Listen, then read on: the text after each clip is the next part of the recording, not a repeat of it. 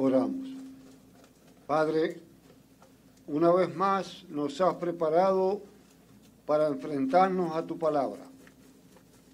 Concede que tu Santo Espíritu obre en cada uno de nosotros de manera tal que solo tu palabra fluya en nosotros. En Cristo Jesús. Amén. A Dios y solo a Dios sea la gloria.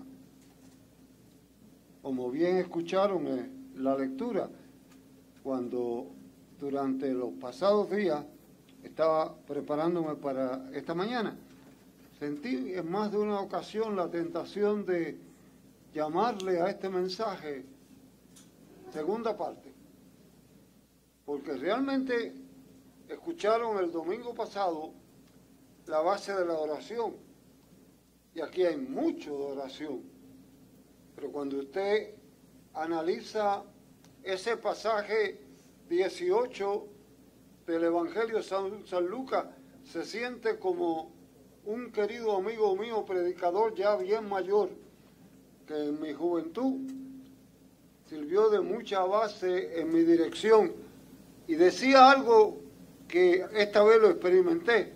Yo le decía, mira, cuando hay tanto material frente a uno, que uno no sabe por dónde lanzarse, uno se siente como un comején en un almacén de madera. Y es verdad, hay tanto material sobre la oración, hay tanta mala interpretación sobre la oración, hay tantos escollos para la oración y hay tan poco uso de la verdadera oración. No hay la menor duda que no somos los cristianos los creyentes que más oramos en el mundo.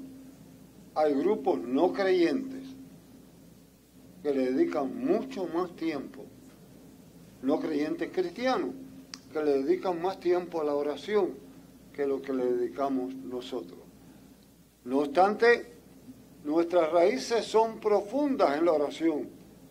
Yo siempre he vivido muy satisfecho con la vida de esta congregación que ha mantenido su culto de oración en medio de los cambios de todos los tiempos, como una luz en medio de las tinieblas. La oración para el pueblo hebreo jugaba un papel sumamente importante. Y había unas reglas, como en todas las cosas, sobre la oración. El pueblo debía orar tres veces al día, en la mañana, al mediodía y en la noche. Y si las oraciones las hacía en el templo, eran mucho más eficaces. Así que en muchas ocasiones el templo se llenaba de gente que iban a orar, porque iban a cumplir el propósito de esas tres oraciones diarias, teniendo en conciencia que iban a recibir más beneficio estando allí en el templo. Había otras reglas cuando iban a orar tenían que estar seguros que habían hecho los ayunos que eran convenientes, las ofrendas que eran convenientes y todo lo demás que se encerraba en la ley hebraica. No obstante, aquí encontramos dos hombres. Dos hombres de dos tradiciones totalmente distintas. Un publicano, un colector de impuestos, un señalado por la sociedad como pecador, un señalado por el mundo como pagano prácticamente y un fariseo, un ultra religioso, un verdadero seguidor. Van al templo, el fariseo se para bien cerca y comienza a orar, si podemos llamarle oración. Yo entiendo que más que orar, estaba informando qué bueno era él y estaba informando qué privilegio tenía Dios de que él estuviera allí. Ay, qué fácil él señalar al fariseo, pero cuántas veces nuestras oraciones van en esa dirección. Tú sabes cuánto yo he hecho, tú sabes cuánto yo he trabajado, Tú sabes cuánto sacrificio. Tú sabes cómo yo asisto. Tú sabes cómo yo ofrendo. ¿No se parece eso al fariseo? Del otro lado, el publicano, que yo entiendo, y perdónenme mi atrevimiento, pero hay otros conocedores de la Biblia y muchos eruditos que me dan la razón de lo que yo creo, que la traducción no es correcta, no es la mejor, cuando se hace sobre él. Realmente, si se analiza bien el pasaje, lo que él está diciendo, yo, el peor de los pecadores, yo, no está echándole la culpa a otros, no está señalando a otros, él se está señalando él.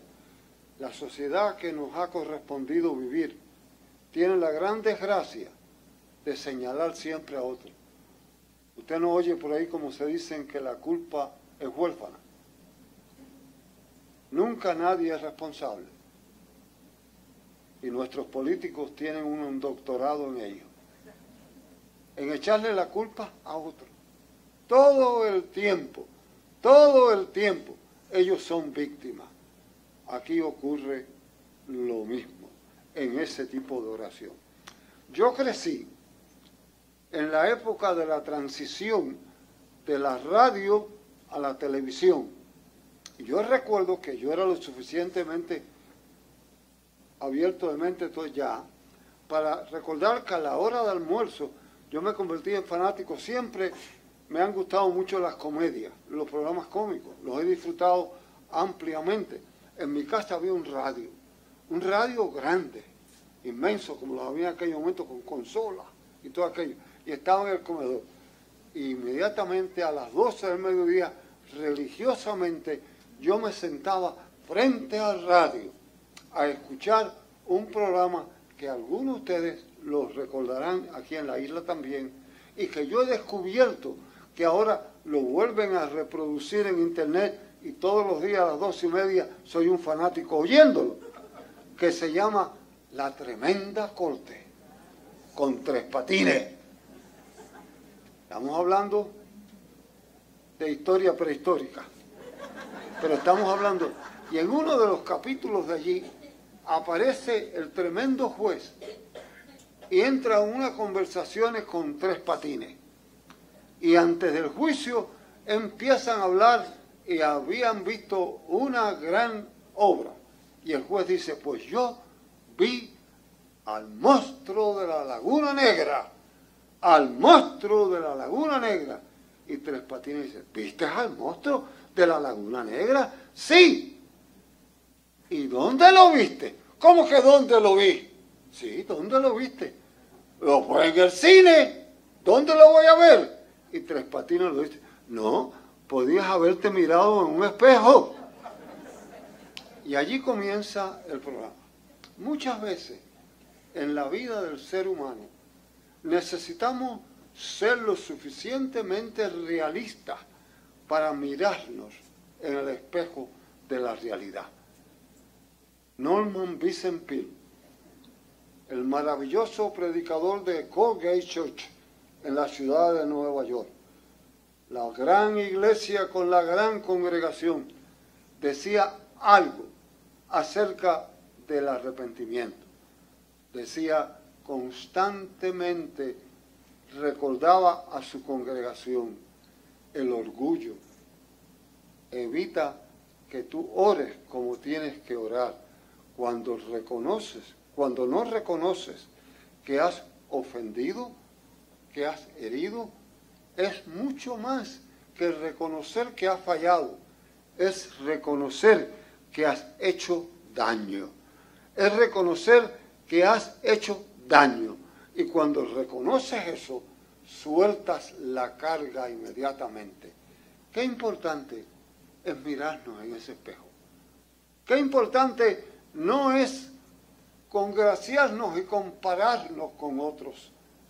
Cuando te comparas, ¿eres capaz de compararte con el amor de Jesucristo? ¿Eres capaz de compararte con el amor cuando señala los errores de otros, ¿eres capaz de reconocer los tuyos? Eso es lo que estaba pasando allí. El fariseo no lo reconocía. El fariseo se alababa. El fariseo se llenaba, se espumaba. Se hacía un pavo real. Reconocía el favor que él hacía con estar frente al Señor. Mientras que aquel publicano reconocía sus fallos.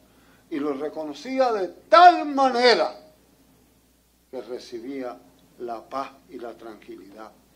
¿Cuánto necesita el mundo en el día de hoy entender cuando nos acercamos al día de acción de gracia, reconocer que no somos perfectos? ¿Cuánto necesita la iglesia ser removida en su base, en su origen y reconocer que no somos perfectos? Que cuando señalamos a otro debiéramos examinarnos nosotros cuando criticamos a otros, debiéramos cuidarnos nosotros. ¿Cuánto necesita la iglesia limpiar ese panorama y estar en la paz? Celebramos el día de Cristo Rey. Es el único que es perfecto. Es el único donde no hay fallo. Es el único que es espejo de perfección. ¿Eres tú? ¿Soy yo capaz de mirarnos en Él? Qué fácil es este mundo que nos ha tocado vivir lleno de comentarios, de luchas, de chismes, de sinsabores, en vez de dedicar tiempo a orar por el cambio trascendental, por reconocer. Aquel fariseo descansaba en que no tan solo ayunaba tres veces, ayunaba más, ofrendaba más de lo que se le pedía sin embargo, el verdadero perdón lo experimentaba aquel publicano que se reconocía como un verdadero pecador, que se reconocía como alguien que fallaba. Déjenme darles un apunto histórico que a mí me impresionó la primera vez que lo escuché. El antiguo Politécnico, hoy Interamericana, en las lomas de Santa Marta de San Germán, ciudad donde los Maldonados tuvieron mucho que ver con la iglesia en aquel lugar. En aquel pequeño lugar, el pequeño Politécnico, como todo lugar de estudiantes de esa edad, empezó a sentir unos problemas. Los estudiantes, los viernes por la noche, venían del dormitorio y bajaban al pueblo, bebían, ¿por qué no decirlo? Y de regreso la cogieron con tirar los zafacones para las calles y hacían tremendo ruido. La sociedad de San Germán se lamentó, se ofendió terriblemente. Había que hacer algo, había que callar a aquellos estudiantes malcriados había que acabar con aquel colegio que estaba creando problemas.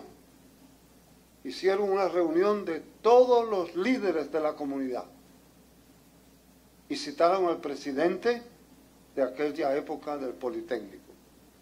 El presidente me imagino que estaba sumamente nervioso, sumamente preocupado con lo que iba a encontrarse.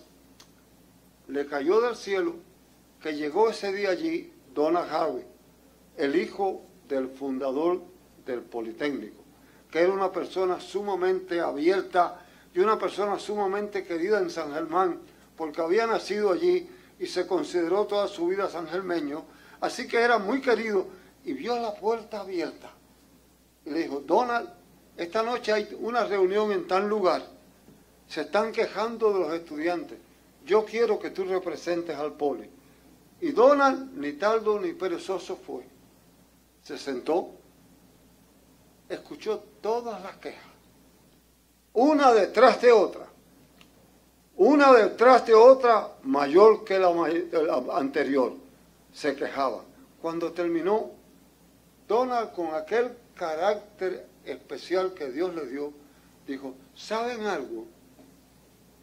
Yo los entiendo perfectamente a ustedes porque sé lo difícil que es no poder dormir tranquilo y que estén haciendo ruidos innecesarios.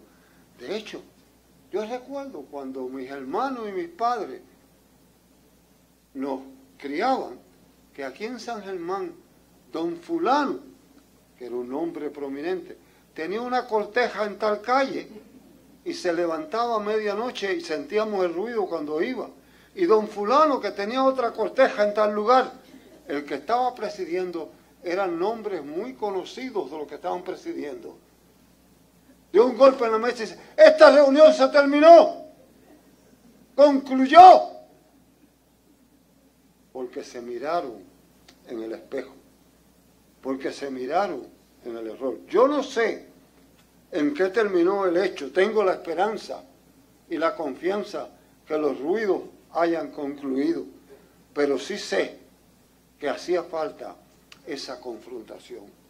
¿Cuánto hoy, más que nunca, la iglesia, al acercarse a dar gracia, tiene que agradecer por el perdón, no por la crítica, no por el señalamiento, no por el error, no por mirar al otro, no por señalar al que está al lado nuestro, no por el que está al frente, no por el que está atrás, sino por mirarnos nosotros mismos. ¿Cuántas veces nos hemos mirado? Y nos miramos en el espejo de la verdad. Nos miramos en el espejo de Cristo. Nos miramos en Él. Somos capaces de reconocer o nos consideramos superiores. Uno de los grandes obstáculos de la oración es el orgullo. El considerarnos superiores. El considerarnos por encima de los demás. El considerarnos más valioso que otras personas. Hoy, tú y yo, al acercarnos a esta maravillosa festividad, al entrar en el adviento, en el regalo de Dios a nosotros en la persona de Jesucristo, debemos mirarnos en el espejo de Él, reconocer nuestros errores, reconocer nuestras faltas, reconocer nuestros fallos, ir a orar y en vez de alabarnos nosotros, alabar al Señor. ¿En qué yo he fallado? ¿En qué tú has fallado? ¿En qué hay imperfección en mi vida? ¿En qué hay errores? ¿En qué hay tropiezo? ¿En qué he servido de obstáculo a que otros puedan crecer en el Evangelio? ¿En qué he servido de obstáculo a mis hijos, a mi familia, a mis compañeros, a mis hermanos. Mirémonos en el espejo. Mirémonos en el espejo de Cristo y seamos capaces, no como el fariseo, de informar lo bueno que somos, pero como el publicano, de reconocer donde hemos fallado. Un joven pastor fue asignado a una pequeña iglesia en el sur de los Estados Unidos. La iglesia se estaba desintegrando. Su asistencia había caído terriblemente. Su mayordomía estaba en el piso. Sus edificios abandonados. La denominación había decidido cerrarla, terminar con ella, porque sencillamente no cumplía su función el pastor fue allí con la triste misión de cerrarla. Se le ocurrió hacer algo. Buscó la lista de todos los que habían sido miembros de la iglesia y le mandó una interesante invitación. El domingo a las 11 de la mañana se celebrará el funeral de nuestra iglesia le invitamos a estar presente. Interesante, el templo se llenó de tope a tope. No había donde moverse. Para sorpresa de los que llegaron, al frente del púlpito había un ataúd. Y el pastor ceremoniosamente se paró al frente y pidió que fueran pasando a despedirse uno a uno, con el ataúd abierto. Interesante que cuando pasaron los primeros empezaron a llorar y otros lloraban. ¿Qué había en el ataúd? En el ataúd había un espejo grande y cuando miraba se veían ellos. Y el pastor ocupó el púlpito y dice, la muerte de la iglesia es la falta de interés nuestra, es la falta de compromiso, es la deslealtad nuestra, es la falta de oración. Ese es el funeral. Mi amigo, mi amiga, mi hermana, ¿cuál es el funeral de la amistad de un ser querido, de tu relación, de tu vida? ¿Te estás mirando en el espejo? ¿Estás mirando a aquel que es perfecto? El fariseo se complacía en acordarse de que cumplía con todas las cosas. Sin embargo, bajó del templo tan cargado como subió. No obstante, el publicano pudo bajar perdonado porque reconoció su error. Cuando salgamos de este lugar en esta mañana, ¿saldremos como entramos? ¿O será posible que salgamos una nueva visión, reconociendo el perdón del Señor? Porque el que se ensalza tiene problemas. Mas el que se humilla encuentra la solución. Querida familia, yo necesito mirarme en el espejo. Yo necesito encontrar mis fallos. Yo necesito mirar a Cristo y encontrar en Él la respuesta. Lo necesitas tú. Lo necesitas tú.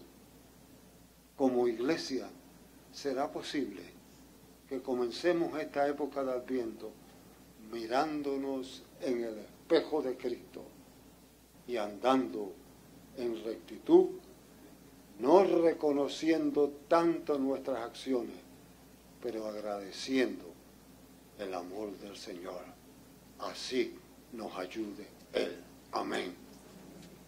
Gracias Padre por tu bondad, por tu misericordia, por tu presencia.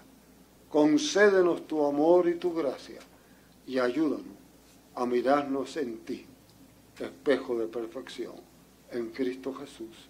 Amén.